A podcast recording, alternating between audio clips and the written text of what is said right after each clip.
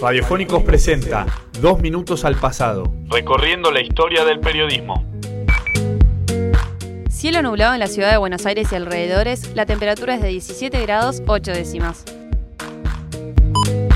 Alicia Castro, durísima con un diario británico. Vende basura. La embajadora argentina en Londres respondió a The Sun, uno de los medios que adelantó la decisión de Inglaterra de reforzar su base militar en Malvinas. Tampoco va a ocurrir nunca más una guerra en Malvinas. Eso fue claramente desatado por la dictadura militar para mantenerse en el poder.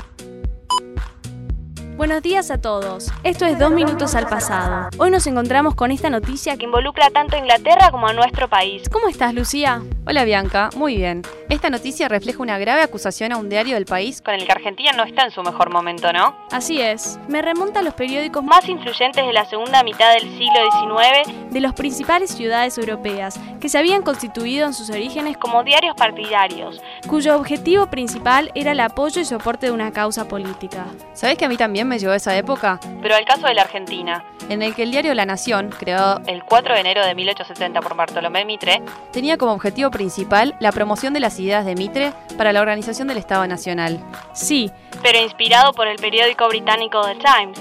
Mitre empeñó todos sus recursos para desarrollar un diario sábana con todas sus características. Si bien sus principales secciones serían la política y economía nacional e internacional, también habría espacio para secciones innovadoras para la época, como sociedad y deportes.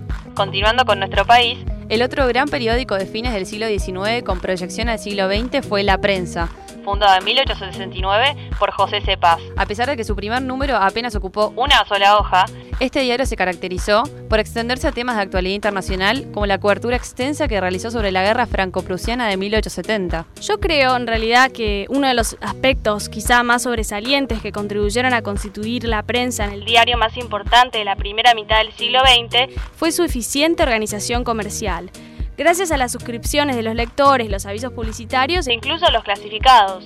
La Nación logró consolidar su prestigio y su relevancia hasta la actualidad. La prensa, por su parte, no tuvo la misma suerte. Abiertamente enfrentado con el gobierno de Perón, fue expropiado en 1951 y su dirección fue entregada, paradójicamente, a uno de sus mayores adversarios, la Confederación Argentina del Trabajo. A pesar de que luego de la caída de Perón en 1955, la prensa fue restaurada a sus propietarios, la familia Gainza Paz, jamás recuperó su protagonismo dentro del periodismo argentino. Y cosas que pasan. Viste, es difícil mantener un medio. Sí, la verdad que sí. Esto fue todo por hoy. Gracias a todos por habernos acompañado. Esto fue... Dos minutos al pasado. Recorriendo la historia del periodismo.